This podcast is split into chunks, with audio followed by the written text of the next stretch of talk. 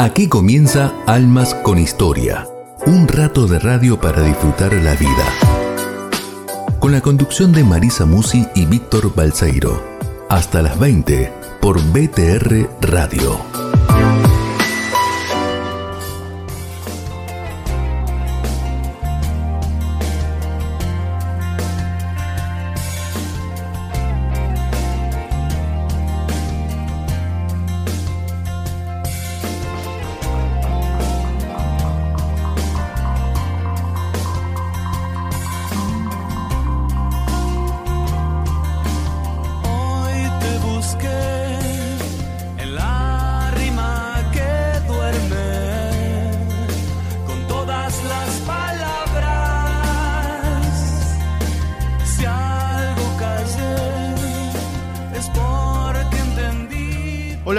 ¿Cómo andan? Bienvenidos todos al Más con Historia, el último del año, señores. El último miércoles del año, el último miércoles del mes de diciembre, el último miércoles para estar en vivo.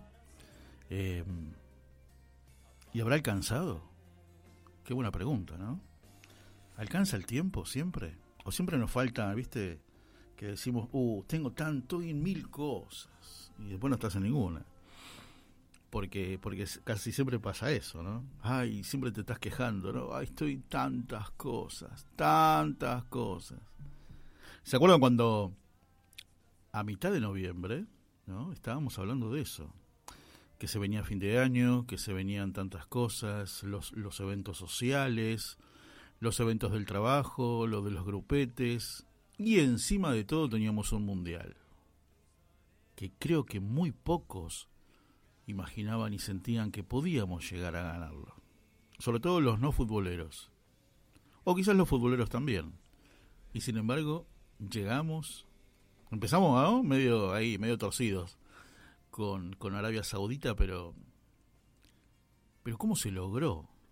¿Cómo, ¿Cómo después de ese partido caímos medio, ¿no? Como una desilusión, como ya después a, como se dice por ahí, ¿no? A cortar clavos y ya pensando que si el próximo partido, que era México, que tocaba un sábado a las 4 de la tarde, ya si no lo ganábamos, este, ya nos volvíamos de vuelta, porque se habían dado algunos resultados que el empate no servía. No. Así que bueno, lo pudimos ganar y nos empezamos a, a juntar. Algunos por ahí, ¿no? A cumplir este, ciertas costumbres, ¿no? De no cambiar y otros seguimos otro camino, pero la verdad, lo lindo de todo es que nos encontramos en el obelisco. O nos encontramos celebrando, o te encontraste con un montón, un montón de amigos, y todos vestidos igual, con la camiseta de Argentina. Y celebrando y festejando. Y después cuando volvíamos a casa, o ese lunes que hubo que volver a trabajar, pensar cómo se logró ese objetivo lo hemos hablado acá en la radio con, con Mari, que en un rato estará con nosotros, pero, pero sobre todo esas cosas, ¿no? Que, que es, a ver, una selección de fútbol con un montón de virtudes, con objetivos claros, que cuando se cumplen, los resultados son una garantía. Y qué bueno que, pudimos también ilusionarnos y sentir y decirlo, che, pero si hacemos lo mismo en la vida real, en nuestra vida de todos los días, en nuestro trabajo, en nuestro país, si nuestros dirigentes dejan de lado, ah, ¿se logra? Y decían por ahí, ¿no? Para muestra basta un botón, pero se logró, se logró. Cerramos el año cerramos el año muy, muy felices, muy contentos. Prender los canales de deportes y todavía ¿no? se sigue hablando, se sigue reflexionando. Qué lindo cuando cada jugador volvió a su ciudad, a su pueblo, a su paraje, y lo llevaban en, en el camión autobombas, y algunos lo declararon ciudadano ilustre, y a otros le daban la llave de la ciudad, y a otros los iban a recibir y le ponían, no sé, un, el nombre de una calle. Está buenísimo, está buenísimo. Está buenísimo porque es algo que dos o tres generaciones no lo habían experimentado, porque el último campeonato del mundo lo había logrado Diego Maradona en el año 86, treinta y pico de años atrás, ¿no? 36 años. Y desde entonces, todos los que nacieron después del 29 de junio del 1986, el día que se jugó esa final con Alemania, no habían visto a Argentina ganar un mundial. O mismo los que estaban decían, eh, yo tenía un año, yo tenía dos años, ni me acuerdo. Bueno, ahí está, ahí está. Se logró el objetivo. Pero con mucho trabajo, con mucha planificación, con seguramente algunas discusiones cuando las cosas no salían, pero con el propósito de mejorar. Y no mejorar a pesar del otro. Mejorar con el otro, con el compañero, con el que esté. Y el que se quedó afuera por X motivo, bueno, siempre, ¿no? A causa de una lesión. Pero alentar con todo, alentar con todo. Y son realmente esos valores los que pueden hacer y lograr que, por ejemplo, por ejemplo, ese, ese porcentaje de pobres e indigentes que tanto nos duele cuando la UCA no saca los informes, empiecen a bajar. ¿Y eso qué quiere decir? Y que la gente va a empezar a comer todos los días, el que no lo hace. Y va a dejar de dormir en la calle. Está bien, ahora no hace frío, listo. Pero las noches de invierno, de lluvia, más madera, ¿no? Creo que vamos a hablar en un ratito con Felipe Joffre, nuestro querido amigo, gran columnista, eh, aquí en Almas con Historia integrante del staff de Aviva Voz, sobre esto de, a ver, ¿Cómo hacemos una buena BTV, pero de nuestra alma? Viste que ahora tenés que salir a, la calle con el auto para las vacaciones, todo, y los informes de la tele, ¿cuánto cuesta la BTV? ¿Cómo hay que hacer? ¿Y que esto, que aquello? Es un trámite de, no sé, 15 minutos, ¿no? Más o menos. Bueno, y si nos hacemos nosotros una BTV, ¿cómo estuvo el año? ¿Qué fue lo que nos propusimos realizar este año? Si llegamos a cumplir esos objetivos, nos quedó algo pendiente. Lo bueno es que siempre hay tiempo, siempre hay tiempo, pero ¿para qué? ¿Para perder o para aprovechar? Eso sería, ¿no? ¿Para realizar o para quejarnos? Mm, eso lo vamos a charlar un ratito con, en un ratito con Felipe Joffre. Vamos a una canción, Dani, nuestro querido operador y musicalizador, canciones navideñas elegidas por Marisa Musi, y volvemos, dale, volvemos al aire aquí en Almas con Historia en Radio Grote, claro, en el país de los campeones del mundo.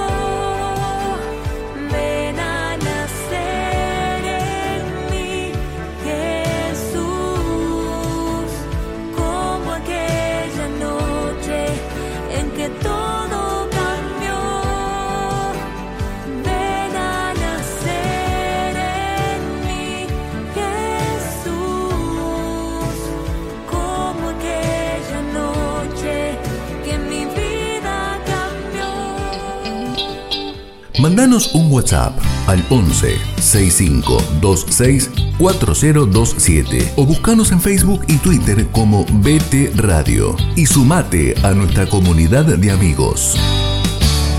de radio para disfrutar la vida. Con la conducción de Marisa Musi y Víctor Balseiro. Hasta las 20 por BTR Radio.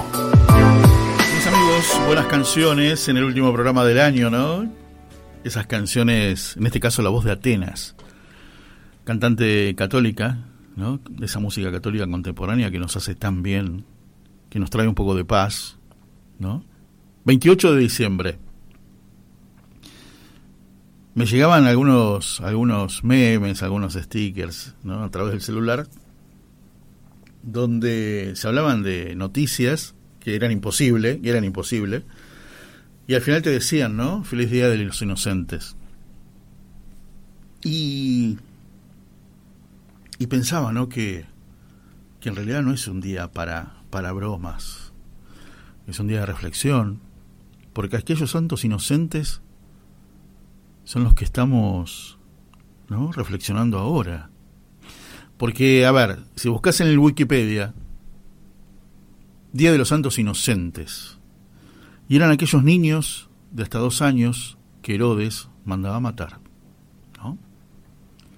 Para que no sean sus futuros sucesores, no los saquen del trono. Los tiempos han cambiado y desde hace dos años, mañana van a ser dos años, la ley del aborto es legal en la Argentina. O sea, la ley donde entran dos personas y sale una. Eh, es para reflexionarlo, es para reflexionarlo. Pero voy a saludar a mi querido amigo Felipe Joffre, eh, gran columnista aquí en Almas con Historia, del staff de Aviva Voz, el programa que conduce Rolando Vera. Felipe, querido, abrazo grande, feliz Navidad, ¿cómo estás? Hola, ¿cómo estás, querido Víctor? ¿Cómo están tus oyentes? Bien, bien. El, privilegio de que me invites en este último programa del año el privilegio de, poder reflexionar con vos, ¿no? A ver, porque, claro, llega el tiempo del descanso, donde agarramos el auto, cargamos los bolsos, las valijas, la familia, y salimos a la ruta. Pero lo que te dicen es que tenés que tener la BTV al día, ¿no? Y prendes la tele y hay informes de cuánto vale una BTV y qué es lo necesario y qué sí, qué no. Pero con vos quería hablar de la BTV, pero de la BTV de nuestra alma, ¿no? ¿Cómo hacer una buena BTV?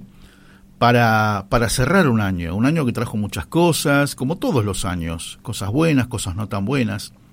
Pero, siempre, pero siempre cuando empieza cada año, amigo, es como que nos proponemos, ¿no? Realizar cosas, ¿no? Esto lo dejo para el 2023, una linda meta.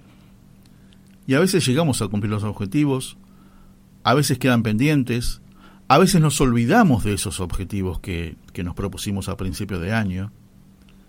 hacer un balance siempre por más que salga negativo o positivo, es bueno, ¿no? ¿Qué pensás? Totalmente, Víctor. Lo primero que pienso es que me encanta eh, la capacidad que tenés de generar temas. Cuando vos me propusiste este tema, me encantó, porque la BTV, que es la verificación técnica vehicular, claro.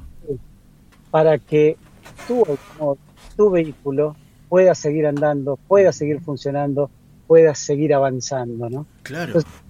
ya la sola, el, solo eh, hecho que toquemos este tema significa que estamos para avanzar. y cuando vos vas a ese mecánico, él te verifica determinados puntos. Ajá. Auto, de tu vehículo. Y como, como el tiempo es tirano, eso uno de los que me lo enseñó fuiste vos, em, me propuse verificar tres puntos de tu vehículo. Tres puntos de tu vehículo. Y el primero, a ver qué te parece, por favor, interrumpime. A ver. Primero, la importante, la enorme necesidad que tenemos de ser agradecidos. Sí, siempre. Tenés vehículo. Tenés vehículo. Ya ese solo hecho, entrar a la BTV, ¿viste?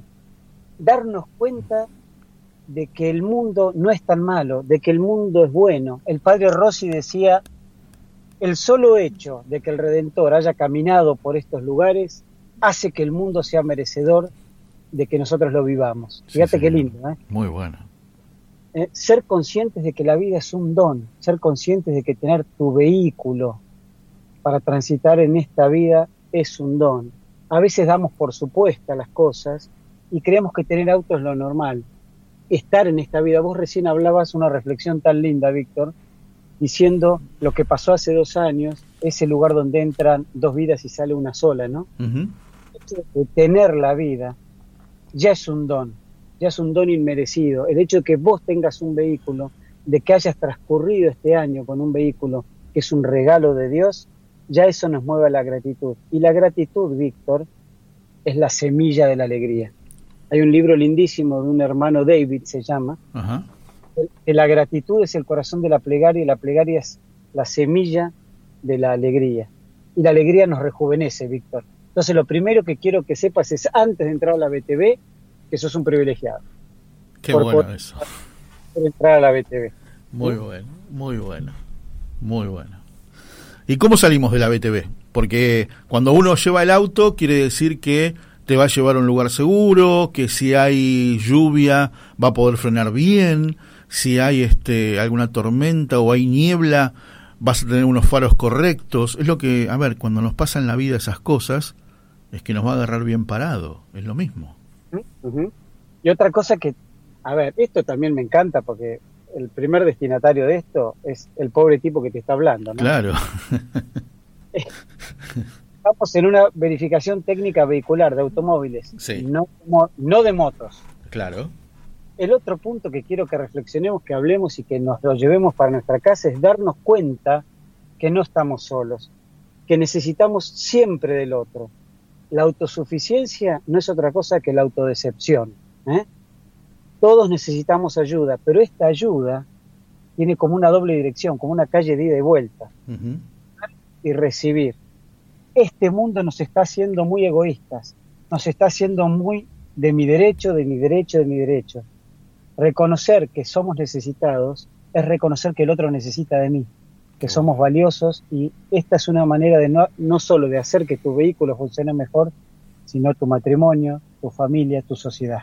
¿eh? Tal cual. Entonces, el segundo punto es que quiero que revisemos hasta dónde te das cuenta de que necesitas del otro y el otro necesita de vos. Cuando empezamos a mirar el corazón del otro, empezamos a darnos cuenta de que tenemos más de lo que necesitamos, de que tenemos más obligación de, regalar sonrisa, como decía la Madre Teresa. A nadie se le puede negar una sonrisa. Entonces, el otro punto de tu vehículo que quiero que veas es cuántos asientos tiene, cuánta gente llevas, cuánto estás dispuesto a darle al otro, cuánto has dado y cuánto estás dispuesto a dar en este año que empieza al otro. ¿eh? Qué bueno. como, como motivo para que el auto tuyo valga más la pena que transite, ¿no? Está muy bueno el tercer punto de, verificación que quiero que veamos juntos, este, Víctor, es activar, activar nuestro sentido de la sorpresa, para que trabaje no solo por lo extraordinario, sino sobre todo para hacer nuevo lo cotidiano. La maravilla de que vos puedas hacer un programa de radio, la maravilla de que tengas a tu esposa en tu casa que te espera con, un, con una cena, la maravilla de que te puedas levantar, la maravilla de que puedas compartir con un amigo, etcétera. Activar ese chip que tenés adentro vos y yo y todos nuestros oyentes y tus oyentes para darle una nueva mirada a lo cotidiano. Una sola gota de sorpresa, fíjate qué lindo esto que leí, una sola gota de sorpresa puede conducirnos a un mar de gratitud. ¿eh? Qué lindo es. ¿Mm? No dar por sentado las cosas, Víctor. Sí, eso, ¿ves? ¿Mm? Eso, eso. ¿Y esto a qué nos puede ayudar? Para darle, digamos, ya que hablamos de un auto, el auto para salir de vacaciones, etcétera, no se trata tanto de encontrar respuestas a por qué el auto quizá no anda como queremos, sino sobre todo encontrar sentido a las cosas. Tenemos tantas respuestas a los por qué, sino lo que decimos siempre, el para qué. Darle sentido a todo esto que ¿eh? Cambiar la mirada, cambiar la mirada una sola gota de sorpresa puede conducirnos a un mar de gratitud. A mí me encantó el tema, eh, Víctor, eh, y me parece que vos hablabas de un balance. El balance tiene activos y pasivos. Sí, señor. Todo balance, todo balance. Y lo firma alguien que sabe. Bueno, es un contador. Ojalá le podamos presentar al contador del universo, ¿eh? que suma muy mal, que no sabe de matemáticas, pero sabe mucho de amor, ojalá le podamos presentar todo lo que tenemos, que él lo valora mucho aunque nosotros creamos que no. Y que esta época, este, este periodo de Navidad, la octava de Navidad, nos sirva mirando el pesebre para darnos cuenta de que somos elegidos, que somos mimados, que somos muy amados, que somos unos privilegiados. Muy bueno, muy bueno. Muy bueno porque eso, eso me gustó de, de, darle sentido, sobre todo cuando nos suceden cosas no tan lindas o como las que no esperábamos, sacar de ahí también. Hay cosas para aprender, sobre todo ¿no? en, los fracasos, en las pérdidas, en los malos momentos. Eso es un tipo muy futbolero, este, Víctor. Sí. Esta Valdano eh, dijo algo, es, es, un tipo que a mí me gusta mucho escucharlo, creo que a vos también. Sí, sí, tiene libros, libros escritos no se puede gozar sin haber sufrido antes. Sí, señor, sí, señor. Lo que vos decís, quizás a ojos vista de nuestros de, nuestra mirada mundana, eh, puede haber sido malo, entre comillas, eh, si lo envolvemos con lo mejor que tenemos, como aquel cuento, no sé si, tengo un minuto para... Si lo envolvemos con lo mejor que tenemos, pasa a ser una perla que, que nos enriquece y que nos fortalece. Totalmente, totalmente. Qué bueno, qué bueno haber pensado en vos para, para esto, ¿no? Sobre todo cuando, cuando se transcurre el año, cuando pasan cosas y después este, llega fin de año y a mí me gusta, me gusta evaluar, me gusta evaluar, eh, bueno, los programas de radio, me gusta evaluar, este, juntarme con amigos, ¿no? Con amigos así, de, de, a, dos, ¿no? A charlar un rato, qué fue tu vida, cómo fue este año, qué planes tenés, este me parece, me parece que es algo muy bueno, que es algo muy bueno y que no hay que dejar. claro, todo lo que vos haces, decíselo como lo estás haciendo a tus oyentes, para que lo hagan, porque si no vivimos en la vida como el hámster que corre en la rueda. Exactamente. Y un mundo eh, lindísimo que ni mira. claro, muy buen ejemplo, muy buen ejemplo ese, muy buen ejemplo. Muy buen ejemplo. Sobre todo, empezaba el programa diciendo la, la lección que nos habían dado el equipo de fútbol qué pasa cuando uno se propone, cuando uno tiene un objetivo. Y, puede ser que las cosas anden mal o empiecen mal, como empezaron en la selección, y sin embargo, analizaron, no buscaron culpables, buscaron soluciones. Y, bueno, el objetivo llega, el objetivo llega. Y si no llega esta vez, llegará la próxima. Mm. Esa, esa, es la enseñanza. Se ha dejado una gran enseñanza todo este proceso de la selección, ¿no? Sí, totalmente. Totalmente, totalmente. ¿Cuántos, ¿Cuántos andan por ahí diciendo, ¿por qué no nos juntamos todos y vamos por el mismo lado? Si los 6 millones de personas que fueron al obelisco solo fueron con camisetas argentinas y banderas argentinas. Nada de que viva el otro, viva uno, o banderas de River o de Boca. No, no.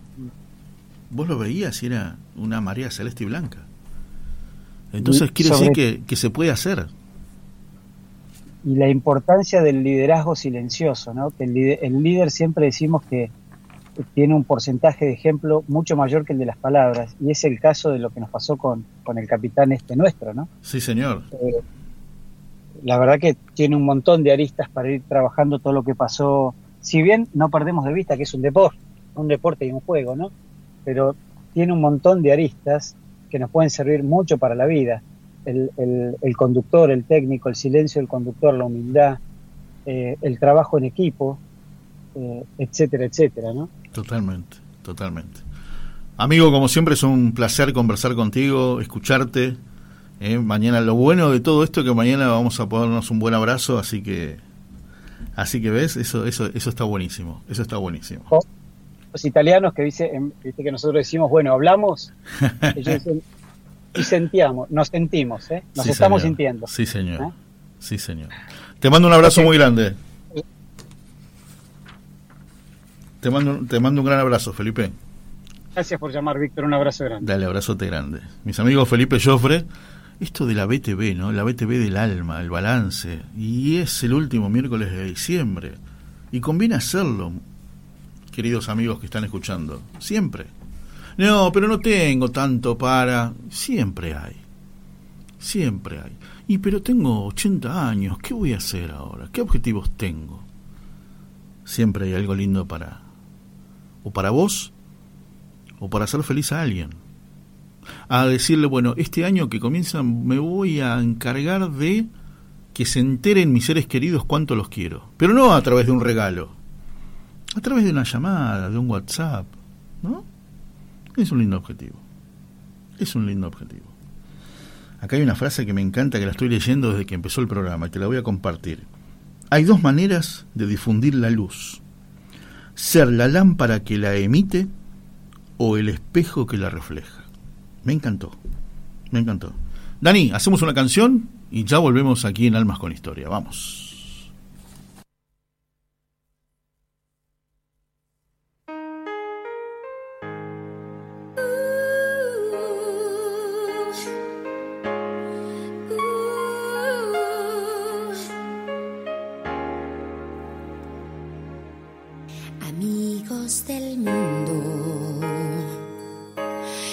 llegó Navidad y aún tengo esperanza que todo cambiará. El odio y la guerra por el amor y la paz, la ira por cada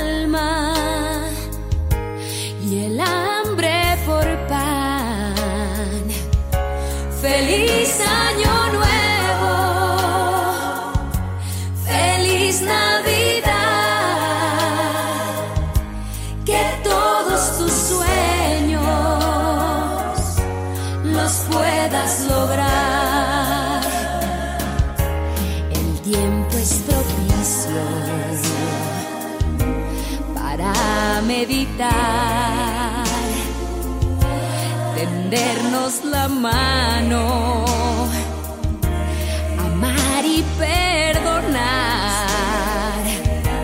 estar todos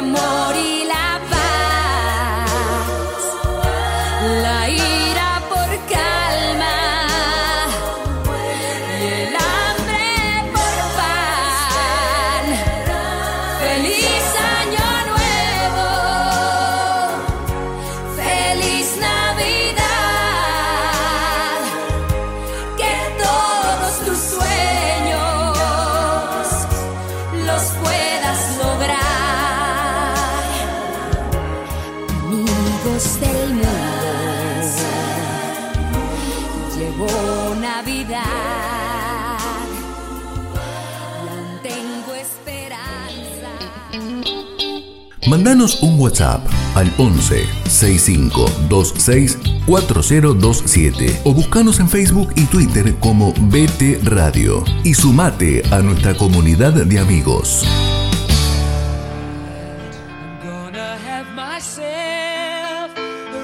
Todos los sábados a las 19 horas, escucha Serenamente, con la conducción de Marisa Musi y Víctor Balsairo, y la participación de Andrea Esteves Mirson, Florencia Lalor, Eduardo Lázari y Matías Darrocha. Entrevistas en vivo para escuchar y disfrutar junto a nuestros seres queridos. Serenamente, sábados a las 19 horas por BTR Radio.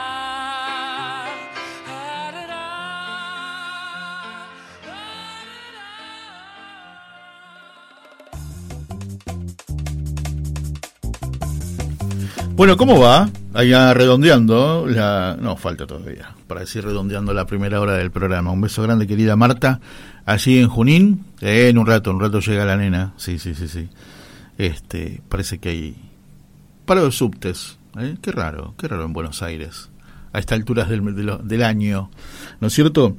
Pero me gustó, me gustó mucho esta, esta charla con, con Felipe, ¿no es cierto? Claro, uno piensa, no, tengo auto porque lo tengo, porque me lo gané, porque sudor de la frente, ¿no? Como me acuerdo cuando éramos chicos que me decían eso, te ganarás el pan con el sudor de tu frente.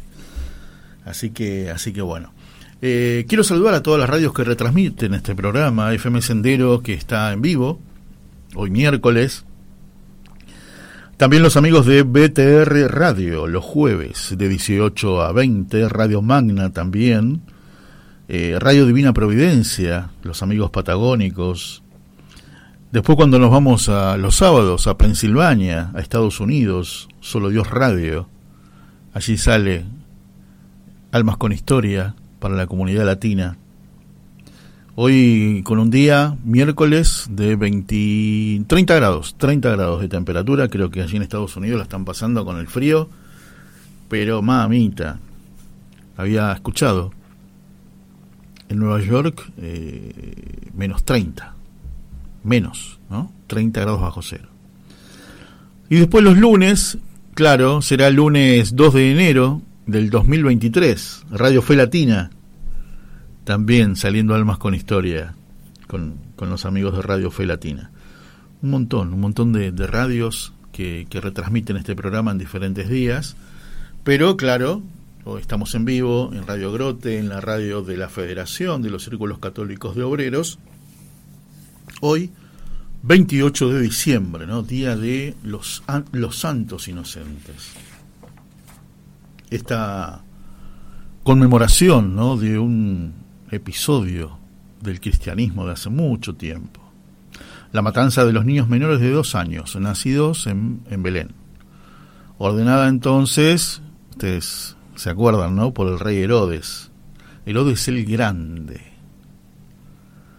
con que tenía una finalidad, ¿no? Que era que era este, el deshacerse del recién nacido Jesús de Nazaret, de Cristo, que había nacido el 25 de, diciembre, el domingo. Y hoy ya miércoles, ¡boom!, salió la orden. Y se han matado, pero muchísimos, muchísimos niños. Em, es, es, es tremendo, es tremendo y como les hablaba hace un, hace un ratito en el bloque anterior, ¿no? Eh, Día de los Santos Inocentes se va a cumplir entre mañana y pasado los dos años que el Senado de la Nación Argentina levantó la mano aprobando el aborto. Como aquella ley que mandó Herodes, ¿no? Acá hubo otros Herodes contemporáneos, entre un ministro, un presidente que presenta la ley en medio de una pandemia, ¿no? Como si fuera la prioridad. Yo pienso que, a ver, como que voy a pensar en voz alta con ustedes. Son mis amigos de todos los miércoles, de cada miércoles, y pienso en voz alta. A veces les digo y les cuento que, bueno, trato de no, no enojarme. Aunque a veces prefiero enojarme en este tema porque si no te da mucha tristeza. Cuando Tito Garabal conversa con Mónica del Río, ¿no? De Norte Vida, y Mónica te da esos datos, una cifra, 65.000, 70.000 en el 2021, durante todo el 2021. 70.000. 70.000 abortos que se realizaron legales y gratuitos. Esos 70.000 son 70.000 almas que no nacieron. Y es como, es como que ella te lo cuenta clarito, ¿no? Te lo cuenta clarito. Son como, diríamos, abortos en blanco, los que se realizaron en alguna institución hospitalaria, en alguna clínica, en donde sea, pero que hay un registro de eso. Claro, cuando la mujer embarazada va a comprar un misoprostol a la farmacia, y se hace el aborto en su casa, de eso no queda registro. O sea que puede ser, no sé, no, no quiero decir por decir, porque son vidas humanas. Aunque para algún ministro, no sé, era un, ¿cómo era? Un fenómeno, un fenómeno. O aquel otro ministro que no se acordaba si había hecho el juramento hipocrático. Qué bárbaro, qué bárbaro. ¿Hasta dónde pueden llegar las miserias humanas en la política? ¿No es cierto? Día de los Inocentes. Y hacemos bromas y porque a lo mejor no le damos la dimensión. Y hacemos bromas entre amigos y que la inocencia te valga. Hoy había salido una tapa de Olé, Dani, donde decía, finalmente la FIFA va a repetir la final con Argentina a pedido de Francia. Y obviamente que era un, abajo decía, ¿no? Que la inocencia te valga. Está bien, son bromas inofensivas, ¿no? Tampoco. Pero, pero bueno, la verdad que no sé, yo pensé que nuestros políticos podían llegar a tener otros valores. Y, y soy consciente que no metemos a todos en la misma bolsa. Porque hay muchos políticos que han defendido la vida. Pero por convicción, ¿eh? No por conveniencia, por convicción. Tito les dice, ¿no? Honorables. Honorable diputado, honorable senador. María Belén Tapia, Jorge Enríquez, tipos que han golpeado su banca con su brazo defendiendo la vida, defendiendo la vida. Natalia Villa, que ya no es más diputada nacional, pueden, se puede googlear, se puede googlear o buscar en YouTube los, los discursos finales de Natalia Villa, de Cristina Fiore, que ya no es más senadora, que es diputada provincial por su provincia, por Salta, Silvia Elías de Pérez, que ya no es más senadora. O sea, te estoy contando y a su vez te estoy diciendo, se nos fueron los buenos, ¿no? Ojalá que vuelvan, ojalá que vuelvan. Pero te da mucha tristeza. Te da mucha tristeza. No quiero ser reiterativo, pero hoy es el Día de los Santos Inocentes y que Argentina sea un proveedor de santos inocentes, mmm, duele. La verdad que duele. En fin. Tomemos esto como, como momento M&M, ¿eh? de, de amar la vida en todas sus facetas. Siempre eh, Jorge Bergoglio, ¿no? hoy Francisco, desde hace 20 años que lo vengo escuchando proteger los extremos de la vida. Los extremos de la vida, los bebés, los bebés en la panza y nuestros viejos, ¿no? Fuente de sabiduría, de experiencia de los años vividos. Hacerles caso, no burlarnos tantos de ellos. Nos iría un poco mejor, calculo, quizás como país, ¿no? A mí me parece que sí. Bueno, hacemos una canción, Dani. Y cuando volvamos, seguimos acá este, conversando con más almas que tienen buenas historias para contarnos.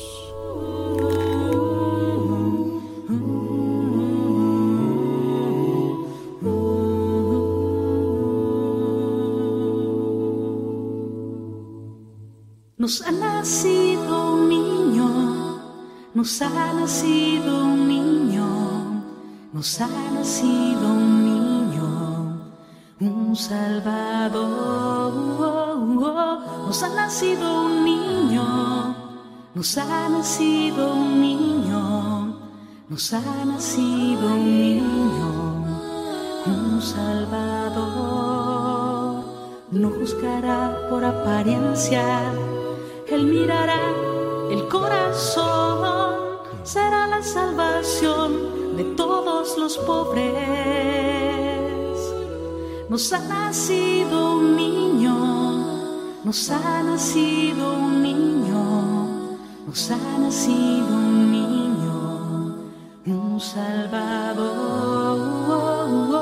Nos ha nacido un niño, nos ha nacido un niño, nos ha nacido un niño, un Salvador. Él secará nuestras lágrimas y como una madre nos consolará. Será la salvación de todos los hombres, porque nos ha nacido un niño, un Salvador. Nos ha nacido un niño, nos ha nacido un niño, nos ha nacido un niño, un Salvador. Nos ha nacido un niño, nos ha nacido un niño, nos ha nacido un niño, un Salvador. Traerá la paz a la tierra, con él la justicia reinará. El mal y la muerte ya no existirán, porque nos ha nacido un niño, un Salvador, porque nos ha nacido un niño, un Salvador. Nos ha nacido un niño, nos ha nacido un niño, nos ha nacido un niño, un Salvador. Nos ha nacido un niño, nos ha nacido un niño, nos ha nacido un niño, un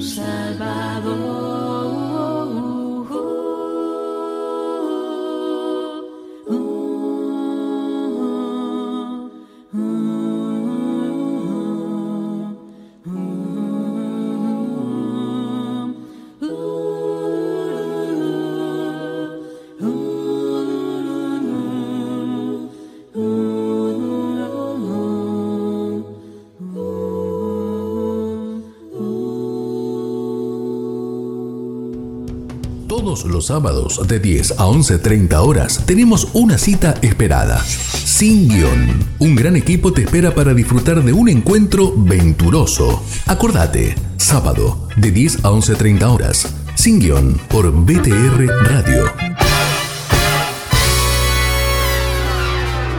No faltes. Todos los miércoles a las 19 horas, la actualidad de las actividades del Santo Padre y de la Iglesia que Él enseña y santifica, la compartimos en El Santo Padre, Testigo de Cristo. Abre la puerta y entra a mi hogar. Programa de bendición con la conducción de Alejandra González por BTR Radio. Te esperamos. Mandanos un WhatsApp al 11 65 26 4027 o buscanos en Facebook y Twitter como BT Radio y sumate a nuestra comunidad de amigos.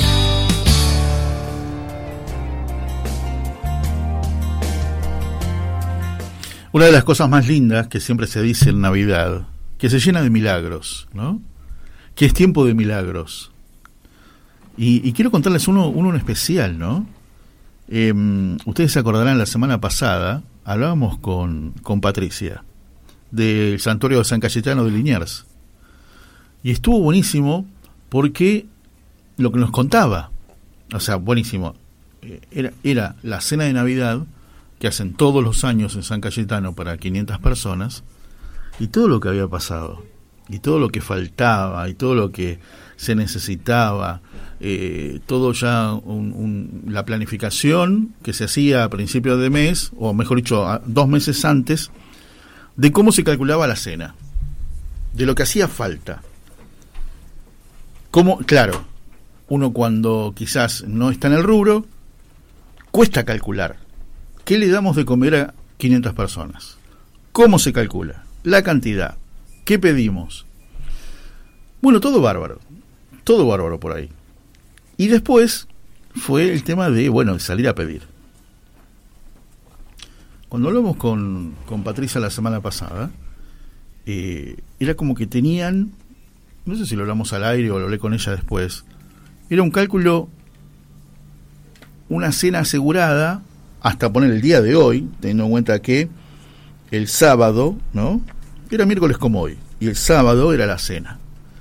Un cálculo aproximado para 150 personas, pero esperaban 500. O sea, ya se habían dado el lugar para 500 personas. Y, y bueno, lo que pasa siempre, lo que pasa siempre. Ponerlo en manos de Dios y listo. Pero no es listo, listo, que se va a poner la mesa sola, no en piloto automático, sino, bueno, seguir trabajando, seguir, ¿no? Buscando la manera, los recursos. Patricia nos contaba que habían pedido y si esa persona que tenía esos alimentos no, no podía acercarse al santuario, iban ellos a buscarlo. Tengo un audio de Patricia del sábado a la mañana diciendo, hay comida para 800 personas. No traigan más nada, no hace falta más nada. Y la primera sensación era la multiplicación de los panes. ¿No? Hay mucha gente que se lo contás y no lo va a entender por ese lado, porque no sabe de qué se trata. Pero ustedes saben de qué se trata. Ustedes saben de qué se trata, ¿no? Lo de las bodas de Caná, hagan lo que les diga, y acá la multiplicación de los panes. ¿Viste cuando dicen, eh, ojalá que llegue el niño, mi hijo, con un pan bajo el brazo? Bueno, multiplicó esos panes. Multiplicó esos panes. Y, y se vieron las fotos y me mandaron las fotos y estaban todos contentos, estaban felices. El cura, el padre Lucas, que era el cerebro, el que se había puesto al hombro toda esta causa, él creo que era el que estaría más confiado y seguro que iba a suceder el milagro. ¿Y cuál fue el tema? ¿Y cuál fue la causa? ¿O cuál fue el secreto? No bajar los brazos y poner toda la confianza. Poner toda la confianza. Todo eso lo venimos escuchando varias veces eh, de lo que fue ¿no? la Copa del Mundo del Fútbol. El ejemplo de ir, claro, íbamos ganando 2 a 0, pegando un baile, qué sé yo, y de repente nos empataron. Pasó con Países Bajos, pasó con Francia en la final. Y me acuerdo a Pablo Giral, del relator de la TV Pública, no bajemos los brazos, no bajemos los brazos, no bajemos los brazos. Claro, él lo decía en su relato, no, los, jugadores no estaban escuchando, pero lo decía. Y creo que ahí está el buen secreto, De cuando las cosas no pintan bien, no bajar los brazos. Nadie te asegura que vaya a suceder. Pero hay más probabilidades. Poner la confianza en Dios. Nos pasa cuando estamos desesperados porque le tocó algo feo a algún ser querido. Y le pedís a Dios, y le pedís con toda la fe. Pero vos estás convencido de que Dios va a ayudar. A lo mejor ese ser querido necesita un milagro. Pero al confiar en Dios y pedírselo, puede que suceda. Puede que Dios ilumine a los medios. Él va a saber qué hacer si iluminar a los médicos o actuar directamente él sin intermediarios. Tampoco es seguro porque siempre hemos pedido por, por algún ser querido y ese ser querido tarde o temprano termina partiendo. Y no es que Dios no me escuchó, no pasa por ahí. Bueno, en esto volvamos a la cena del 24 de diciembre. 500 personas la pasaron, podemos decir, bomba, y quizás fue una gran fiesta, bailaron y cantaron hasta la madrugada. Y ahí estaba Jesús naciendo, sin duda, sin duda. Y apenas nació, multiplicó todo. Fue acá cerca, en la calle Cusco, en Liniers, en San Cayetano de Liniers. Tenemos el audio de Patricia como testigo, que estaban medio como desesperados traigan pollos, traigan chorizos o, hagan transferencias, pan dulce, confituras, donde se pedía para 500 porque había para 150, después había para 800. Y poner el cartel, viste, no traigan más nada, no traigan más nada, estamos desbordados de comida. ¿Vos lo escuchaste? Lo escuchaste porque está Mari ya con nosotros. ¿Cómo estás? ¿Cómo estás, Víctor? Casi sin palabras, escuchando todo el relato que ibas haciendo, este testimonio vivo vivo. Pero lo escuchamos en la radio el, miércoles pasado, ¿te acordás? Maravilloso. Y el sábado, a ver si puedo encontrar el audio para, para, para hacérselos este, escuchar. Lo primero que hice fue compartírtelo. El sábado pasado, apenas me llegó. Sí. No hay, no hace falta más nada. No sé de dónde salió tanta comida. No sé si fue la radio, si fue quién, pero de repente empezó a llegar entre jueves y viernes camiones. Y no dejaba de pensar esto, nos enredamos tanto humanamente. Ay, no llegué a comprar, me va a faltar cantidad, va a ser mucho calor, más bebidas. Y en realidad estamos celebrando el nacimiento de Cristo. La fiesta, el cumpleaños es de Él. La idea es reunir a la familia, reunir a los afectos y dar una mano al que necesita. Él pone los medios. Nuestro, nuestra intención, nuestras ganas son de celebrar precisamente. Y muchas veces terminamos, decía, enredados en estas peleas internas, en, en discusiones tontas de los regalos, los no regalos, qué tipo de bebida, qué Claro. tipo de comida. Y esto es lo que importa. Ponemos los medios para celebrarlo a Él y Él sabrá. Y cuando decías, a veces hemos atravesado enfermedades de un ser querido. Claro. Y nosotros pedimos su curación física, su curación humana, pero el proyecto es de Él, el Padre es Él y Él sabe exactamente, si es Bueno, esto eso me llegó. u, u otra cosa. El sábado A ver, es Patricia la que hablamos el miércoles, donde nos pedía por favor las donaciones, Las donaciones. y los voluntarios. los voluntarios. Esto llegó el sábado a las 11.53 del mediodía. Escuchemos. Hola hermanito, buen día, ¿cómo estás? Bueno, quería decirte que son tantas, pero tantas las donaciones. No sé si vinieron de la radio, de donde hayan venido. No hace falta más nada. Está todo minado, minado. Gloria a Dios y a todos los intercesores. Te mando un abrazo. Después Impresionante. Impresionante. Con la música de fondo mientras iban preparando. claro, que van preparando, que van preparando porque eh, el santuario, la verdad que no, no, no lo conozco todo, pero tiene un lugar que se llama El Campito, Ujú. que ahí hicieron todo. Y... No, tremendo, tremendo, tremendo. Una emoción cuando, cuando escuchás el audio por primera vez, viste, se te caen las lágrimas, decís, gloria a Dios. Qué evidente que sos. sos muy evidente. Sí, sí, señor. Sí, señor. ¿Viste? Es así. Y, y es maravilloso. Es maravilloso haber sido parte, un eslabón, lo que sea. Pero el resultado final es que 500 personas. Después en otro audio, Patri me dice: acá comen mil si quieren. Qué bárbaro.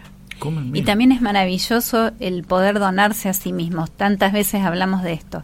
Mientras algunos estábamos en, en los dimes y diretes familiares o con amigos, toda esta gente estaba en ponerse al servicio del que Sí. no tiene absolutamente nada. Sí. Y su cena de Navidad fue servir literalmente, servir la mesa, servir la Claro, comida, prepararles la comida. Tenés esto, o como te lo cuenta Luis Landricina, Sí, sí, sí. que Siempre, uno como las discusiones. Pepe no se habla con Juana, uno en- viste pone los, los, los En- tablones, los caballetes y uno en cada punta. Sí, en cada punta de la mesa, sí. O te queda tal eso, cual, o te queda eso. tal cual. Feliz que- Navidad, Dani Martín.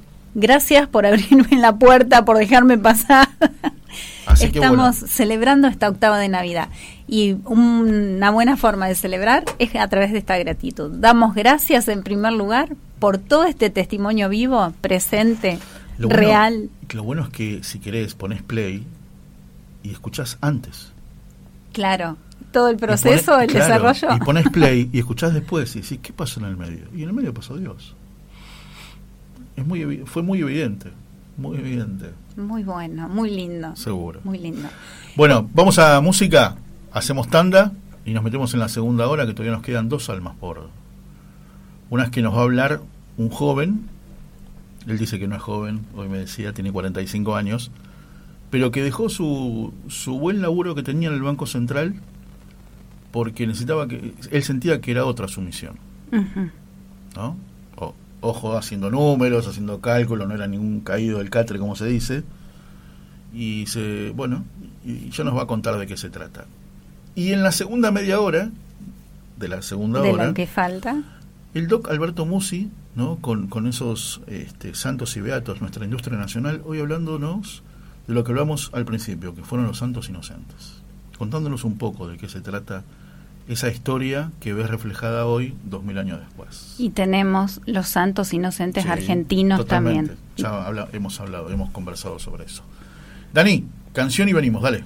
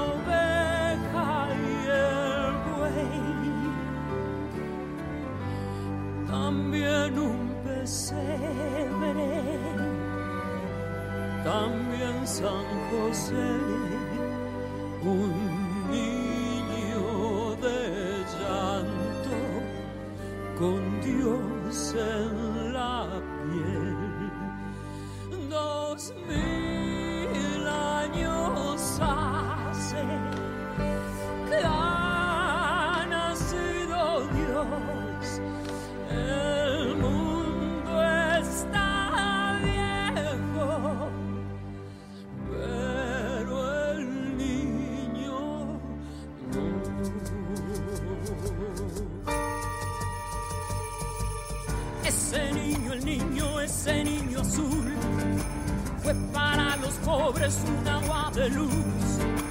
Hasta que por bueno, por ser tan Jesús, la mano del hombre lo clavó en la cruz. Dos mil años hace que ha nacido Dios, el mundo está viejo,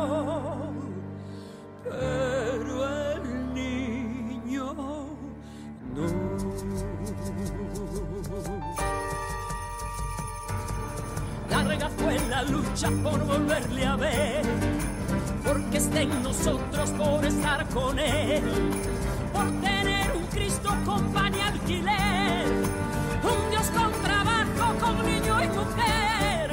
Dos mil años hace que ha nacido Dios, el mundo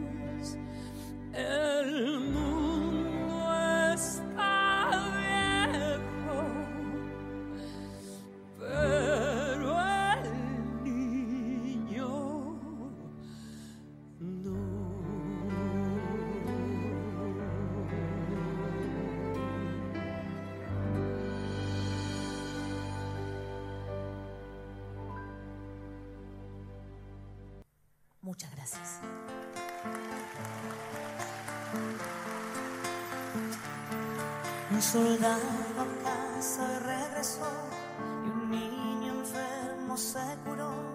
Y hoy no hay trabajo en el bosque de la lluvia. Un desamparado se salvó por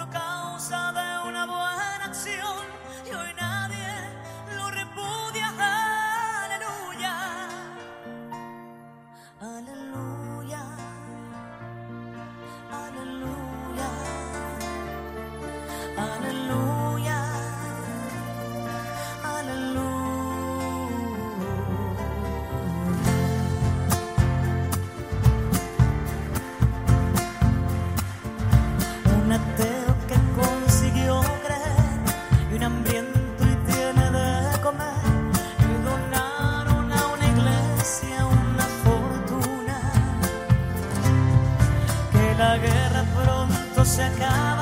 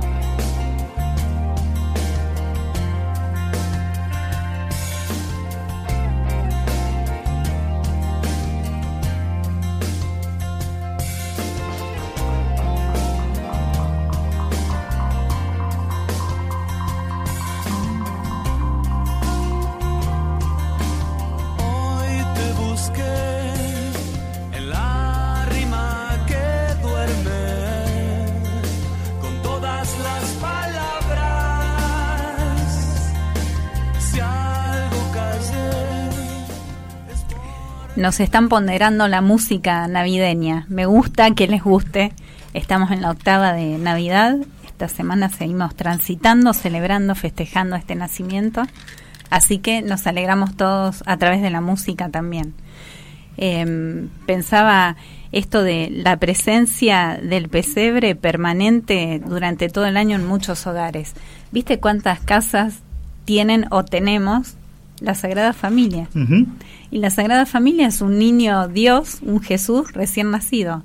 Así que hay una especie de pesebre permanente a lo largo de todo el año, ahí visible para saludarlo, para tenerlo en, en mente, en el corazón. Me gusta eso. Hemos.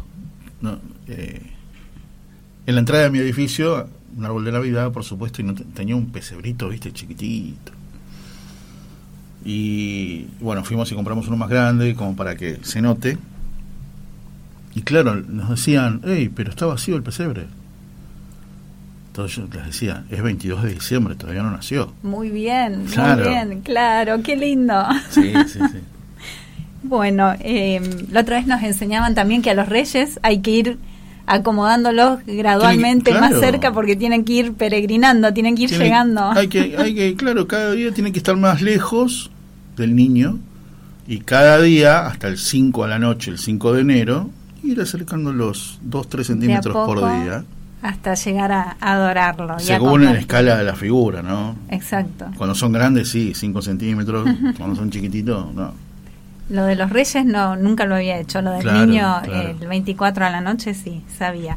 Y nos compartió Ale González, nuestra querida eh, convertidora de música, si no digo la musicalizadora, que es otra persona de la producción, nos compartió una reflexión muy cortita sobre la Navidad, sobre este Dios, amor, que vamos a tratar, Daniel, no me dejes hacer lío, ¿eh? vamos a tratar de que se escuche para compartir todos. A ver.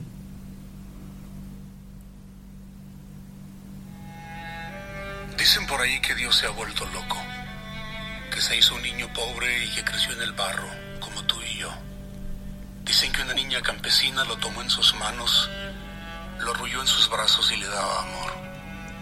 Dicen por allí que Dios se ha vuelto loco, que dejó el cielo y a sus ángeles en gloria y con maleta en mano se mudó a nuestra colonia.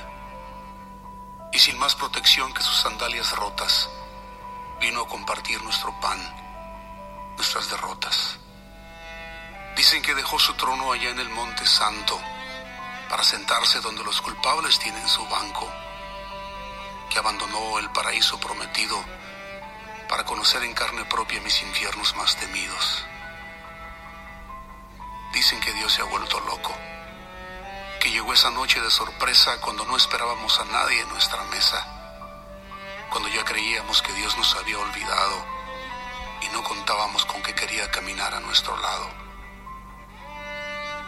Dicen que huyó de su tierra natal y como inmigrante tuvo que esconderse al caminar.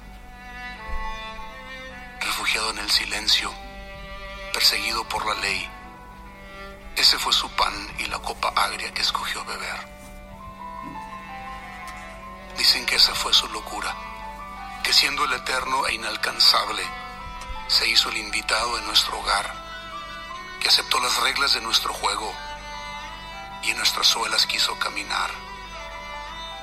Dios se enamoró de ti, de mí cuando éramos necios, y como amante enloquecido, vulnerable se volvió a nuestros desprecios.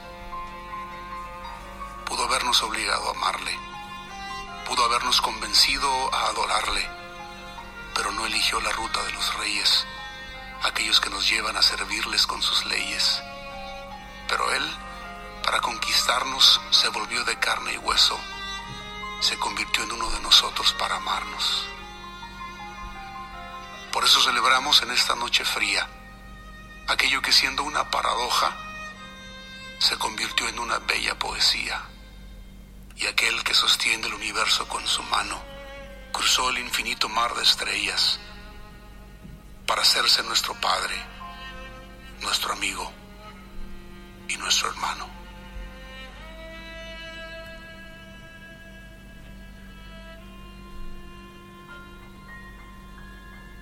Bueno, perdón Dani por improvisar así, espero, ¿sí? Bien, bien, me dice que se escuchó. Esas son las manos mágicas. Qué, qué operador que tenemos en el programa, ¿eh? ¿Qué te parece? Se escuchó bueno. Gracias, Ale, por compartirnos esta reflexión tan profunda y tan cierta y tan verdadera para seguir pensándolo en, en estos días en los que agradecemos a este Dios que se hizo niño para venir y hacerse humano como nosotros y estar cerca nuestro y ganarnos la salvación, por supuesto.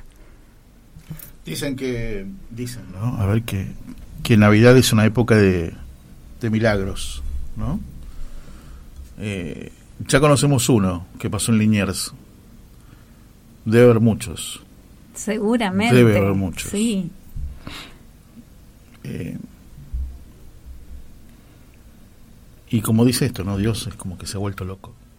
Loco de amor, locura total de amor. Me encanta pensarlo desde ese lugar. Eh, y también tiene que ver con, con esto último que vamos pensando. Estamos cerrando el año ya ahora a un paso de celebrar el año nuevo. Y vamos haciendo estos balances, estas, eh, este sopesar, este debe y haber, de los proyectos que teníamos, cuáles concretamos, de lo que habíamos planificado, que pudimos cumplir, de lo que nunca nos imaginamos, de todo esto imprevisto, sorpresivo, inesperado. Esta palabra inesperado que resuena y resuena y se utiliza para argumentar barbaridades. ¿Y cuántas cosas en nuestra vida son inesperadas? Diste la tecla ahí cuando decís inesperado. ¿Qué pasa cuando este Dios se vuelve loco y te ofrece algo que no te esperabas. Pero si vos aceptás ese plan, tenés que dejar todo. ¿Te animás? Tenés un buen trabajo que te asegura poder ahorrar, poder viajar, la locura de, de ir a un mundial de fútbol tres, cuatro días y volver. Tenés que dejar ese trabajo. Y, y Dios te promete algo mejor. ¿Crees? ¿O decís, qué mejor de esto? Estoy cobrando una fortuna, trabajo las horas que quiero, ni siquiera me arrugo la camisa, no me mancho la ropa.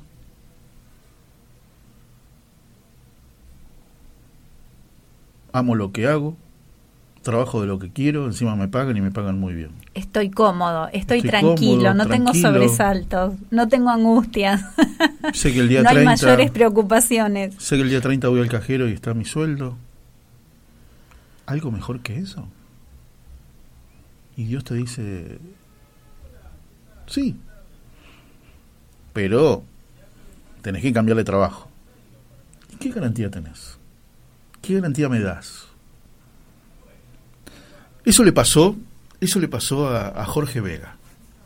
Él era un ejecutivo del Banco Central Sí, trabajaba algunas horas, que- algunos días más horas que otros, tenía una carrera dentro del banco, y un día se le cruza a un amigo, viste, porque siempre decimos que Dios se vale de sus mejores hombres para llevarte buenos planes. así es. Y lo invita, lo invita a ser parte de la Noche de la Caridad. ¿Cuántas veces hablamos de eso, no? Exacto. gente que cena en su casa, todo bien, o se encuentra un día de la semana tal los jueves en la parroquia y salen en invierno un plato caliente, pero no es que le sirven una taza de café y seguimos viaje, Hmm. conversan con esa persona, charlan con esa persona, comparten. Los abrazan, ¿no es maravilloso eso? Claro. Los abrazan, Víctor. Y Jorge vivió ese cambio, pero primero tuvo que creer que Dios le prometía algo mejor de lo que tenía. Uno piensa, lo habrá rezado, lo habrá meditado, lo habrá Mm. consultado, lo habrá charlado, todo, todo, todo, todo, todo. ¿Cómo habrá sido? ¿Cómo habrá sido? ¿Se lo preguntamos? Sí. Jorge, querido, un abrazo grande aquí, Marisa y Víctor desde la radio. ¿Cómo estás? Hola Víctor, Marisa, ¿cómo están? Encantado de, de conocerlos, bueno, de conversar con ustedes. Bueno, Lo igualmente, mismo, sí. igualmente. Si uno lee tu historia, eh, además de, de- de emocionarse, también, también no Eh, nos interesa saber cómo, cómo fue esa época que te llega esa, ese ofrecimiento de parte de un amigo, tenés que empezar a pensar, poner todo en la balanza, no sé, es lo que uno, lo que uno haría, ¿no? Cuando quiere cambiar por un trabajo, decir, ¿qué te falta? ¿Qué necesitas? ¿Qué tenés? ¿Cómo fue eso? Mira, al principio uno no se da cuenta, ¿no? Eh, un amigo mío me pidió una mano eh, para salir a ayudar a la gente en situación de calle Ajá.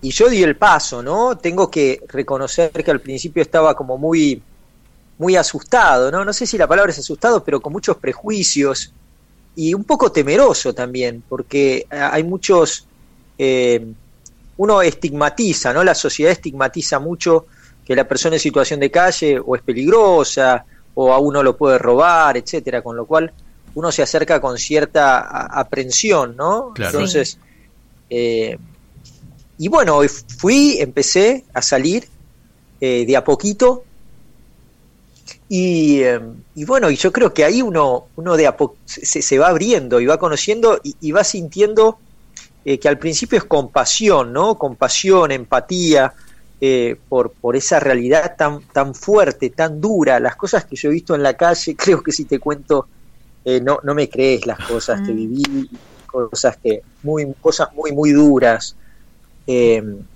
de abandono, de personas que, que bueno, que literalmente eh, se estaban muriendo en la calle, ¿no? Y la, la gente indiferente eh, no pasa por al lado o a lo sumo le tira unas monedas, ¿no? Pero no se compromete a, a revertir esa situación. Creo que ahí está la clave, ¿no? Hasta dónde nos involucramos en la realidad del otro y realmente nos comprometemos para cambiar esa realidad.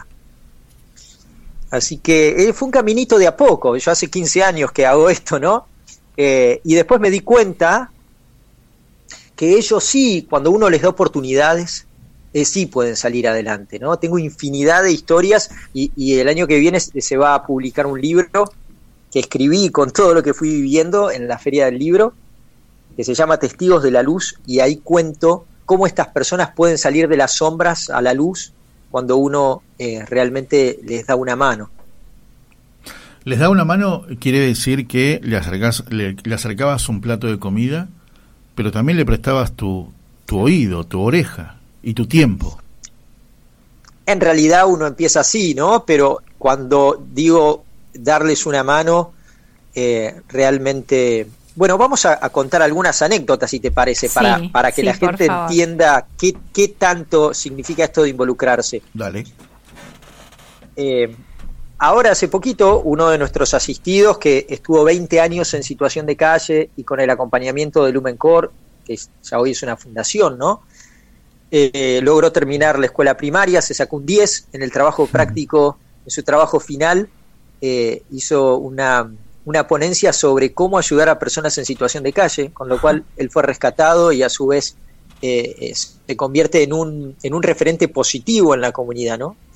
Y, y, vino acá a Buenos Aires y tuvo una recaída, porque también eso, eso pasa y hay que contarlo, ¿no? A veces me preguntan cuánta gente, y, y lo dicen así de esta manera cruda, cuánta gente sacás, sacaste o sacan de la calle, ¿no? Como si fuera una, una basura que claro, se recolecta y se estadística, saca, ¿no? tal cual.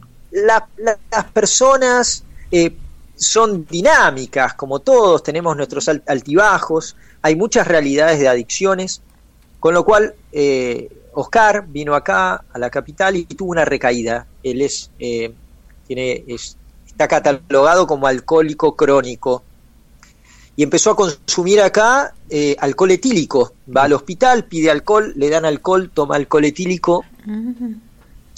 Le perdemos el rastro porque cuando la persona empieza a consumir, él llegó acá eh, con celular, con ropa, con sus anteojos. En, en 48 horas pierde todo y empezamos a, a, como a rastrillar toda la ciudad buscándolo. Hasta que este, este viernes que pasó ahora, lo encontramos a las doce y media de la noche, lo encuentra un voluntario nuestro que se llama José, me llama por teléfono un viernes a las doce y media de la noche. Llovía, me acuerdo, me cambio y lo voy a buscar. Y nos quedamos toda la noche con Oscar aguantando su síndrome de abstinencia que estaba temblando en una estación de servicio. Desde las 12 de la noche del viernes hasta las 12 del mediodía del día sábado, que era el 24. Claro, claro 24 de diciembre. Exacto. O sea que pasamos, ayer Oscar volvió a su provincia, eh, articulamos con, con, hablamos con su familia, etcétera. Eh, estuvimos 72 horas con él de forma incondicional. Después la fundación eh, le cubrió el costo de un hotel, etcétera, para que él no estuviera en la calle, pero no es solo una cuestión de recursos, tuvimos que estar al lado de él 72 horas para que no cayera de nuevo porque la abstinencia es muy fuerte. Quería tomar cualquier cosa, veía una lata de cerveza tirada en la calle y, y, y agarraba cualquier cosa que veía por el piso. Sí, claro. o, a lo que voy con esto es que realmente ayudar a una persona que está en situación de calle y que está atravesado por problemáticas de adicciones implica mucho más que dar un plato de comida o poner el oído. Hay que realmente embarrarse, ¿no? O sea, fue muy difícil también para José y para mí estar 72 horas eh, casi a, a, a plena disposición de Oscar eh, y ahora está bien, está en Salta, contenido, pero si no hubiéramos estado para él de esa manera como, como rescatistas, ¿no? Claro, él se ahogaba, sí, ¿no? Sí, sí, sí. Eh, Jorge, digo, mencionaste... Uno puede decir, no, pero esto es mucho, puede decir. Sí. Y, pero a veces hace falta esto, ¿no? Mm. Mencionaste eh, Lumencor como la fundación. Contanos eh, brevemente qué es la fundación y qué significa Lumencor. Sí, Mirá, Lumen Core significa el corazón es la luz, o la luz es el corazón, por esto mismo, ¿no? Que te decía, eh, de que nosotros buscamos sacar a las personas de las sombras. Parece una metáfora un tanto eh, romántica, ¿no? Pero literalmente sacamos a las personas de las adicciones, eh, bueno, de, sí, de realidades de delincuencia, de, de, de bueno, de, abusos, de, de, cosas muy feas, ¿no? Entonces, les damos una oportunidad, pero eso implica también sanar una raíz que está muy herida. no es simplemente eh, una cuestión económica. Si bien es muy importante lo económico, a estas personas hay que eh, brindarles mucho afecto, contención y acompañamiento para que puedan salir adelante. Claro. Eh, cuando yo empecé a darme cuenta, después de muchos años de solamente entregar un plato de comida, que no se revertía la situación de calle, dije, acá hay que hacer otra cosa. En ese momento convoqué eh, profesionales, todos somos, éramos y somos eh, voluntarios. El trabajo que yo hago en Lumencor, al igual que cada uno de los que forman parte de Lumencor, es ad. Convocamos trabajadores sociales, médicos, psicólogos, psiquiatras, eh, acompañantes terapéuticos, para poder tener una mirada integral e interdisciplinaria sobre esa realidad, que es eh, multicausal. Es decir, una persona en situación de calle no tiene solo un problema legal, un problema psicológico o un problema habitacional. Tiene todos esos problemas juntos. Tiene problemas psicológicos, habitacionales, legales, de salud. Entonces teníamos que, que tener un abordaje integral. Sin darme cuenta, eso fue, eh, digamos, algo revolucionario en, en cuanto a, lo que era el paradigma de, de, eh, eh, de, asistencia social. Es decir, nosotros no solo tenemos una mirada asistencialista, sino que buscamos rescatar el valor y las aptitudes y el potencial que hay en cada persona. Esta tarde estuve tomando un cafecito con Ismael, que es otra persona en situación de calle. Sí. Y, y bueno, y él es músico, entonces, ¿qué hicimos? Le damos herramientas, le conseguimos una guitarra, vamos a, cubrir el costo de un pasaje eh, a Córdoba que él quiere, eh, quiere ir allá a, ver si puede hacer eh, en, temporada, puede, puede desenvolverse como músico, le conseguimos ropa. hay, un, hay, digamos, un plan específico en función de la capacidad, del talento de cada uno. Si a Ismael, por ejemplo, le diéramos un plato de comida, no le estamos ofreciendo ninguna posibilidad concreta de, reinserción. Claro, sí. Eh, entonces, con cada persona vemos cuáles son sus capacidades y los acompañamos en ese camino para que puedan desarrollarse. ¿no? Y este camino, y esto es lo, lo que yo descubrí, no se acaba nunca. Hmm. Hay personas que acompañamos hace 10 años y vos decís, pero ¿qué hace? ¿Está en el mismo lugar? No, avanzó como, como si te dijera 20 escalones, pero sigue necesitando del, equipo y de la contención de la fundación para no caer, ¿no? Eh, entonces, nos convertimos, yo siempre digo esto, en familia de todos ellos, eh, porque necesitan el, eh, el, abrazo de, de, un montón de, de seres humanos, como todos necesitamos, ¿no? Tener un grupo de amigos, de pares, de compañeros, de familia. Eh, es muy solo, es, muy, es muy difícil estar solo. Es, claro. lo que quería decir. Sí. ¿Y eh, cómo fue a nivel personal para vos? ¿Sentiste el llamado, o, sí, un llamado vocacional, creemos? Y después empezaste a andar este camino y las dudas, los miedos que decías, las inseguridades, ¿cómo tramitaste todo esto? Sí, en realidad me costó mucho porque eh, seguro lo leyeron ahí en, la nota. Eh, yo eh, trabajaba en el Banco Central, ya, ya era, jefe de departamento. Yo fui jefe de departamento del área de educación financiera y del área de cultura institucional. Con un equipo de trabajo a cargo, un trabajo muy estable, empleado de planta permanente, etcétera. Sí, Tuve que decir tuve que decir en dónde soy, en dónde genero un cambio ¿no? en la sociedad. Eh, si dejo de pensar en mí, en, Jorge Vega, y pienso en, en dónde estoy cambiando la, realidad de, cada uno, ¿no? Desde su lugar, pero en dónde estoy cambiando realidades. Y Lumencor ya había eh, reinsertado a, muchas personas. Cuando digo muchas, en, nuestra base de datos tenemos eh, censadas más de 2.000 personas a las que se le brindó atención profesional.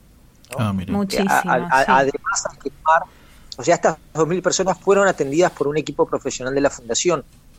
Después están todas las demás que a las que se les dio de comer, etcétera, que a las, a las que no están cargadas en la base de datos. Están cargadas las que hay como, como una ficha clínica. Y entonces Lumencor genera eso. Y yo en el Banco Central, digamos, hacía un buen trabajo, pero no dejaba de digamos, no era un agente multiplicador de cambio. Y desde mi filosofía de vida, eh, es como que uno aspira a estar eh, en, en, un lugar donde pueda, yo digo, ser luz para los demás, ¿no? Y pueda ser fecundo, dar fruto, generar cambios positivos, ¿no? Eso, es lo que aspiro como ser humano. Así que por eso tomé la decisión de, bueno, de dedicarme por completo a, a, la dirección de la fundación y a expandir lo que hace Lumen. Qué bueno.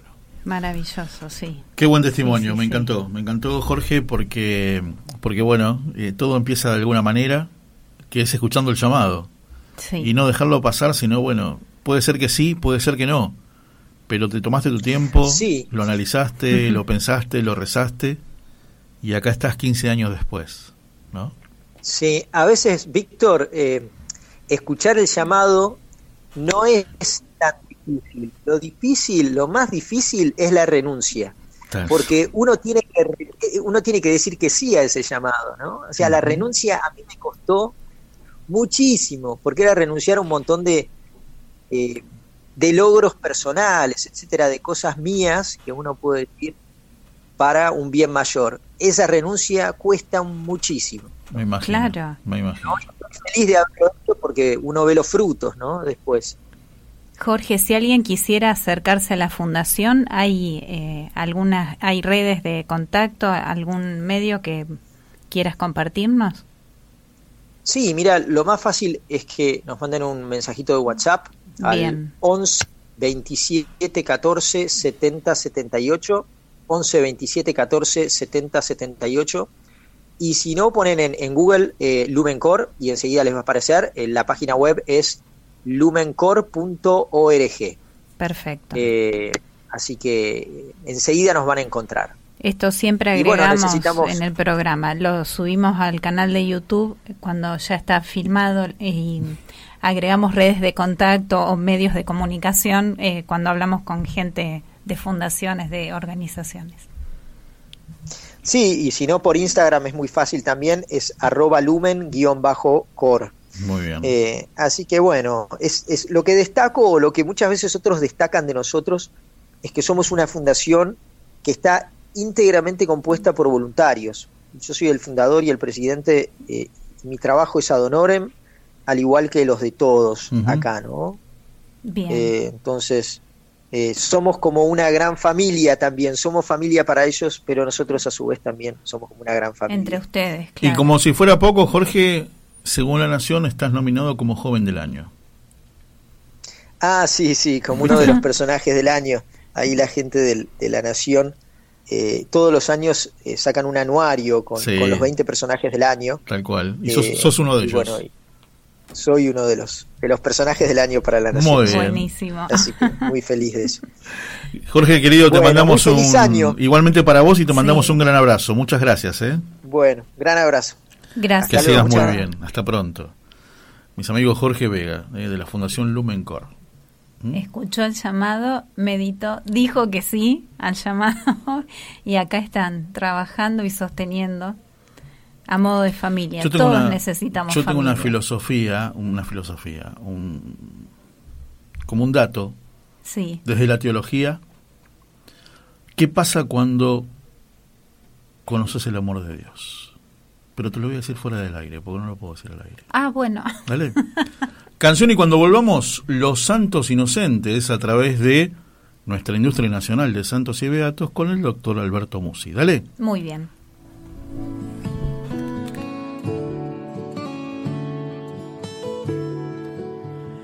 Si esta noche te encontraras con la estrella de paz, dejarías que su luz guíe tu caminar, sin saber a dónde lleva su perfecto resplandor, el camino que regala a Jesús el Salvador.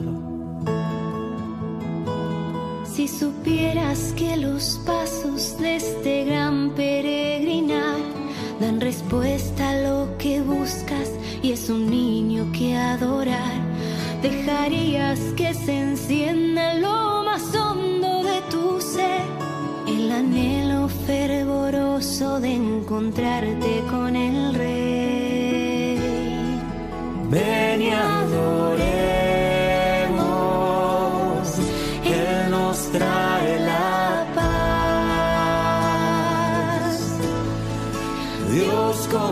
small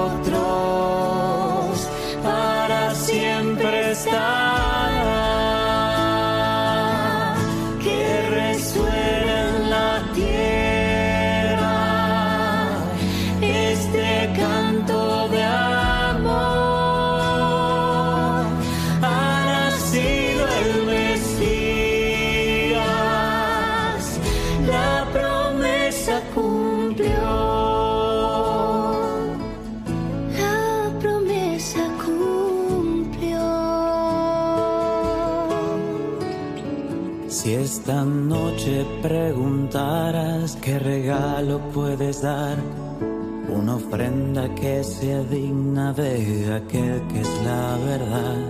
No hacen falta grandes cosas, solo entrega el corazón. Él prefiere lo pequeño para derramar su amor. Ven y adoremos, Él nos trae la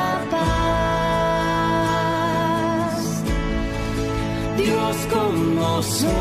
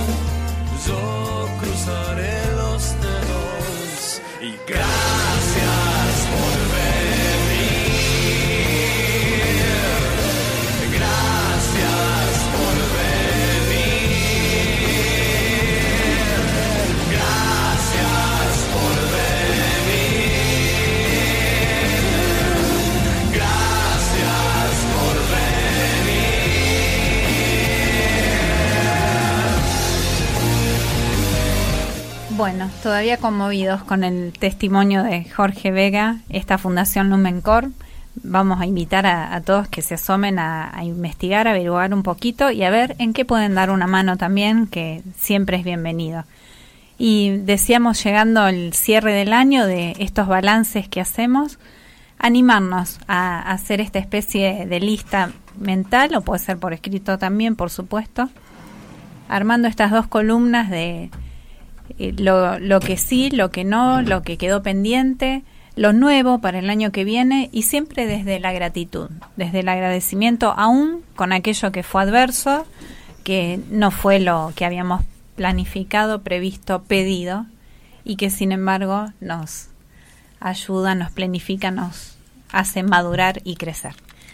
Estamos en comunicación para cerrar este año con el columnista oficial de Santos y Beatos. Hoy es una festividad, no, no sé si festividad. Sí, es celebración. Es celebración. Es sí. celebración. Los santos inocentes. Vamos Tampoco- a, a preguntarle directamente. Tampoco es solemnidad. Claro, es raro decir, No, porque no. No, es en la acepción de festiva, pero claro, es una celebración. el doctor Alberto Musi, nuestro columnista exclusivo de Santos y Beatos. cortó. No, estás al aire, No papi, se cortó. te estamos escuchando. ¿Cómo estás? Hola. No se cortó, ¿eh? Está al aire, querido Doc. No se cortó. Bueno, Papi, te estamos escuchando. en realidad no lo estamos El- escuchando. No, lo, lo escuchamos murmurar. Claro, claro. Vamos a intentar A ver, llamar de vuelta. vamos de nuevo, Intentar llamar de vuelta. Al principio del programa, Mari, decíamos que no nos queríamos poner dramáticos ni mucho menos, pero que no es un día para bromas. Claro, claro. Que no es un día para bromas. Sí. ¿Viste? Porque te Qué bien que yo, eso, sí. em, que la inocencia te valga y te decían. No. Sí. Me han hecho infinidad de bromas, he hecho también algunas, pero, pero ahora te pones a pensar desde el 2020 para acá, entre mañana y pasado se van a cumplir dos años, de una nueva ley sobre los santos inocentes. Sí, exactamente. ¿Mm? Llamalo santos inocentes, llamalo como quieras, fenómenos, lo que sea, Hmm. conjunto de, ¿cómo era? De, de células, lo que sea. Pero estamos en eso. Estamos, en, eso. Así que también en, en Argentina, en la actualidad, los santos inocentes.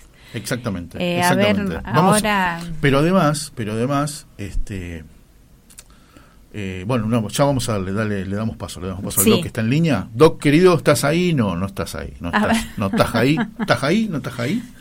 Este, pero, pero bueno, es contar, es contar un poco eso, ¿no? Que los santos inocentes es la época del rey Herodes, donde ustedes piensen, Cristo nació el domingo, 25. Sí. Hoy miércoles, ya Herodes se volvió loco y mandó matar todos los nenes hasta dos años.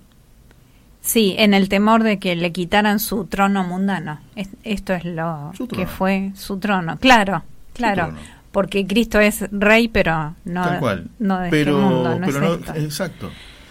Y hoy, en día, año 2022, 2022 años después, pasa lo mismo. Pasa, lo pasa mismo. lo mismo. A ver. A ver, Doc, querido, ¿estás ahí? Un abrazo.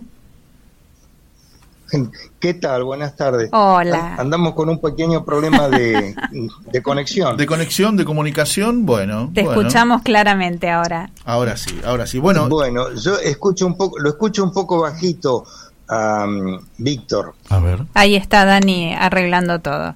Eh, no nos quedó tanto tiempo, papi, así que si querés, estamos hablando Sí. del Día de los Santos como, Inocentes. como dicen en las carreras, largaron. Muy tenés, tenés, sí, tenés un- siete minutos, así que hace magia, Doc. Bueno, este, bueno, como bien saben, eh, hoy 28 de diciembre la Iglesia conmemora el Día de los Santos Inocentes. Eh, es en recuerdo de la matanza de todos aquellos chicos varones de Belén, menores de dos años, que ordenó el cruel rey Herodes el tetrarca, el grande, temeroso de que hubiera nacido un rey que era el Mesías y le arrebatara el trono. Entonces, bueno, ordenó ese tema como si el, el niño cuando creciera él seguiría con vida, ¿no?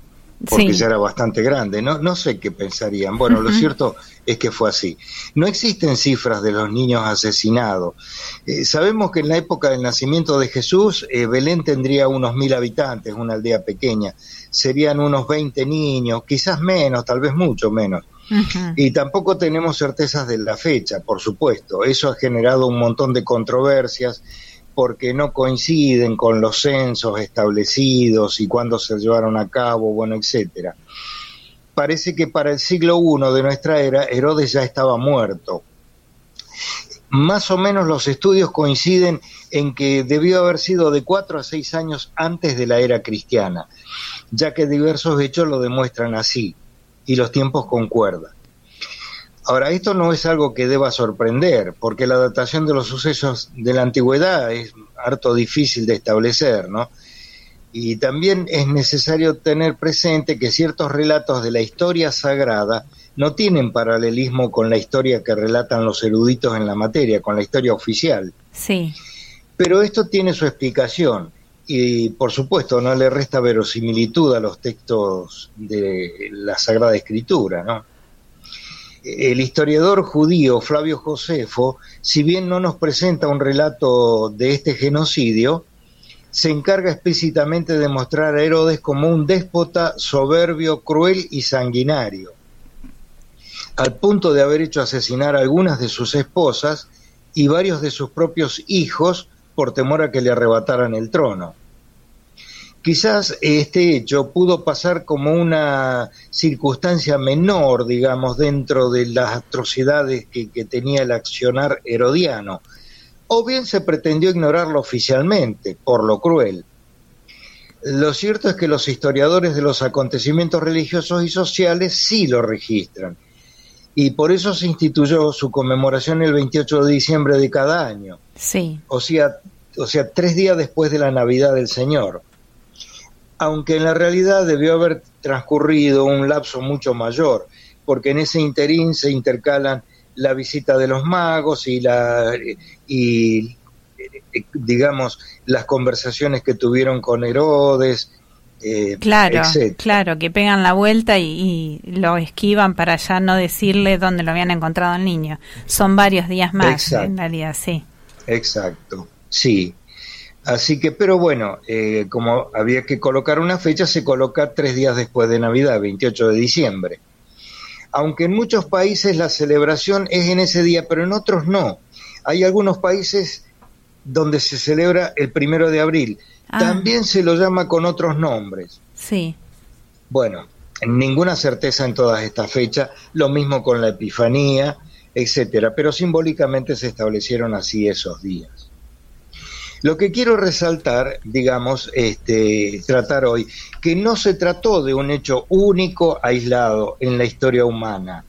Ya hubo un antecedente de estos, aproximadamente 630 años antes del nacimiento de Cristo, eh, digamos, eh, no, perdón, eh, ya Jeremías lo había profetizado 630 años antes del nacimiento de Cristo, cuando dice que en Ramá se escuchan gritos, gemidos y hay un llanto lleno de amarguras, que es Raquel que llora por sus hijos y no quiere ser consolada porque ellos han sido muertos y ya no están. sí, Raquel, la esposa, una de las esposas del profeta, del patriarca Jacob, es el arquetipo de madre hebrea. Y Ramá es una aldea muy cercana a Belén y a Jerusalén. Este, así que, mm, o sea que es como que el, para, ese, para ese momento, para la profecía de Jeremías, sí, el, hecho que profetizaba debía ser bastante importante.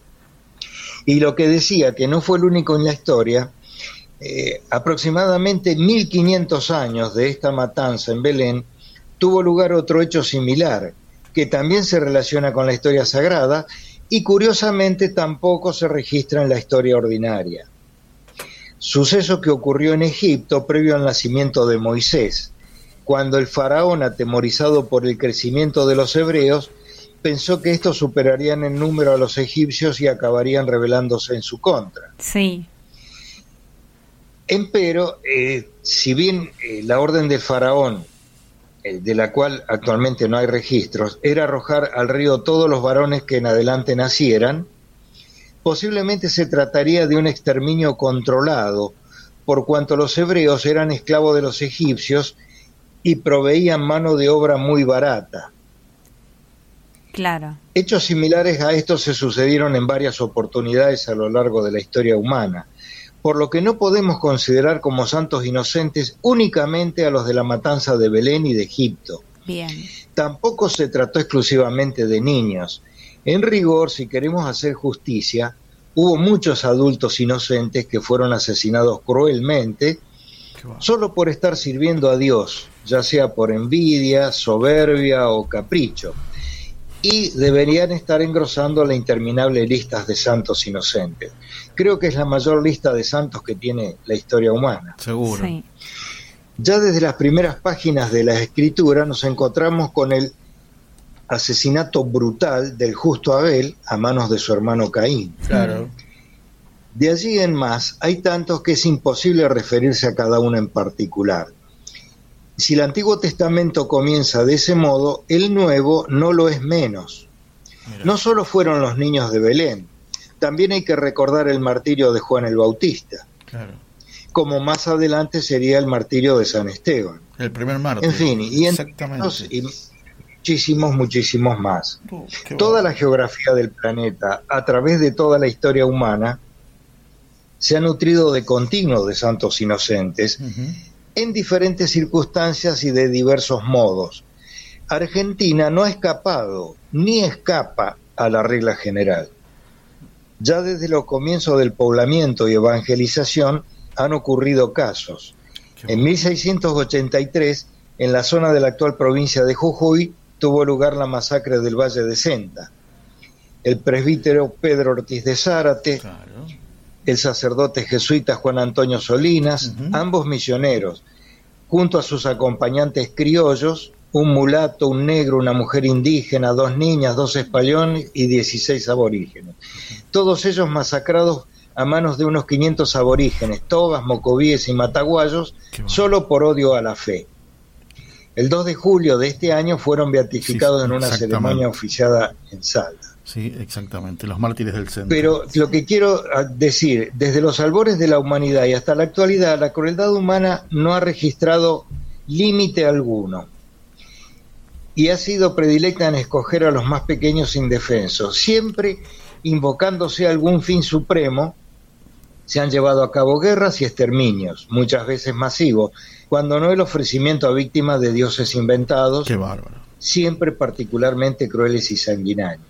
¿Qué historia? Se podría elaborar un ensayo completo Sí. con esto, pero no, Sí. no, es, no es el lugar ni, ni el espacio adecuado. No, y no tenemos tiempo tampoco. Ya, ya tenemos que entregar, Doc, que, que se nos va, se nos va la hora. La verdad que es una historia triste porque en el 2022 sigue, sigue habiendo santos Claro, inocentes. nos queda, nos queda para hablar el tema del aborto, que es la mayor fábrica de santos Oh, inocentes que existe Dios. en la actualidad y de la cual Argentina forma parte. Forma parte. Pero bueno, Exactamente, exactamente. Y, po- y aporta su buena cantidad, Dios mío. Sí. Doc, queremos eh, mandarte un gran abrazo. Ya nos, ya nos estamos yendo. Y nos reencontraremos, nos reencontraremos en el, en el, en el 2023 con otros buenos temas eh, para, para escucharte, para reflexionar y para seguir aprendiendo. Te mandamos un gran abrazo.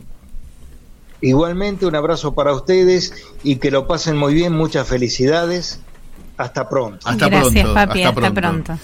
Bueno, nos vamos, nos vamos. Nos vamos Último- agradeciendo a todo el mundo, a, quienes se a comunicaron, todos, a todos. a quienes replican los programas después, a Daniel Martín. Muchas gracias por Nos todo este encontramos- año, Dani. Recuerden que durante el mes de enero va a haber programas este, grabados, ya emitidos en la radio. No se pierdan las entrevistas que pasaron por Claro, almas. y bueno- las almas que pasaron por almas. Las almas, las, esas historias, esas buenas historias. Sí, Y nos encontramos, Mari, en el 2023, en febrero. si Dios quiere. ¿eh? Ha sido un placer compartir este micrófono. ¿eh? Lo mismo, lo mismo. Muy buen comienzo de año. Igualmente, a señor todos. Daniel Martín. Y con Micaela Martín También. y con Tito Martín. Ah, no, ese ya es Garabal, no es Martín. Nos vamos, nos encontramos el próximo programa solamente porque Hay historias que parecen sueños y sueños que podrían cambiar la historia. Es por